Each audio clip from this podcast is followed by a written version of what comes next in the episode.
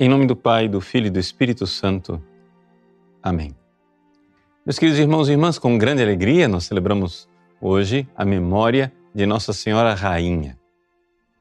Há oito dias atrás, 15 de agosto, a Igreja, no seu calendário universal, celebrava a Assunção da Virgem Maria. Agora, nós celebramos um outro mistério do Santo Rosário, ou seja, claro, quarto mistério glorioso, a Assunção de Nossa Senhora. O quinto, a coroação de Nossa Senhora como Rainha do céu e da terra. Nossa Senhora Rainha. Mas algumas pessoas reclamam e dizem, mas isso não tem fundamento bíblico. É, Jesus não era rei, Maria não era rainha, isso são coisas medievais, porque na mentalidade medieval era o rei e eu sou vassalo do rei, precisa tudo ser rei, rainha, rei, rainha, rei, rainha, como se fosse um jogo de xadrez. Tolice. Tolice, porque o próprio Evangelho de hoje nos diz o contrário. O Evangelho que a igreja prescreve para a memória de hoje é Lucas capítulo 1, versículos de 26 a 38. O Evangelho da Anunciação. E o anjo Gabriel diz à Virgem Maria a respeito de Jesus: Ele será grande e será chamado Filho do Altíssimo, e o Senhor Deus lhe dará o trono de seu pai Davi. Ao ouvir esse anúncio, a Virgem Maria sabia perfeitamente. Se ele é o herdeiro de Davi, ou seja, o Messias, previsto e anunciado por Deus desde a antiguidade, ela era a rainha mãe.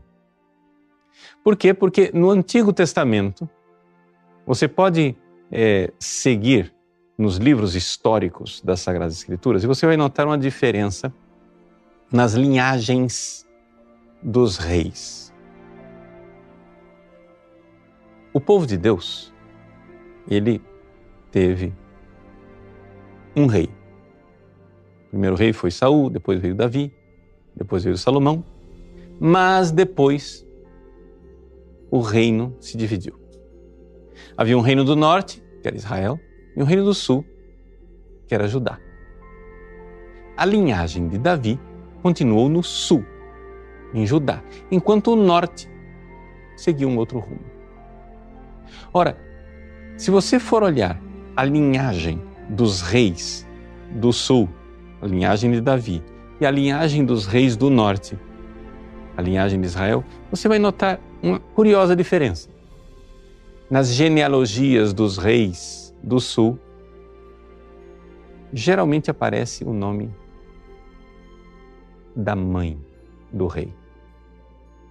Porque ela era a Gevirá, a rainha mãe. Sim, porque porque Davi teve o seu filho Salomão, mas Salomão tinha muitas mulheres. E tendo muitas mulheres, tinha muitos filhos quem é a rainha entre essas várias mulheres. Assim como Davi interveio para que Betsabé, a mãe de Salomão, conseguisse que seu filho sentasse no trono, a mãe dali para frente começou a ser um termômetro. Então ela se sentava no trono junto com o filho. Quando Salomão foi coroado rei, ele sabia que ele devia o trono dele à sua mãe, à intercessão da sua mãe. Porque se ela não tivesse intervindo junto com o profeta Natan, junto a Davi, ele não era rei. E então, na cerimônia de coroação de Salomão, entra a mãe. Salomão se levanta. E, e aqui nós podemos ver essa cena agora no céu. O quinto mistério, glorioso. Maria, a ascensão de Maria, entra no céu. Jesus se levanta do trono, como Salomão outrora. Manda colocar um trono ao seu lado. Toma a mãe pela mão. Ela se senta no trono e ele a reverencia. é a Gebirá, a rainha mãe. Assim como todos os reis da linhagem de Davi tinham uma rainha mãe, não uma rainha esposa.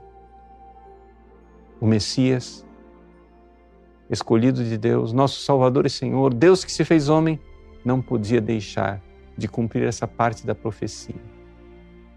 E escolheu a humilde serva.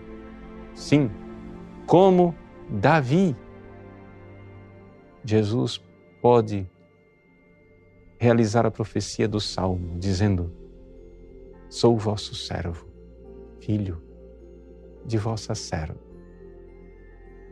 Cristo, coroado na glória, recebe hoje Maria para coroá-la de glória. Deus abençoe você. Em nome do Pai, do Filho e do Espírito Santo. Amém.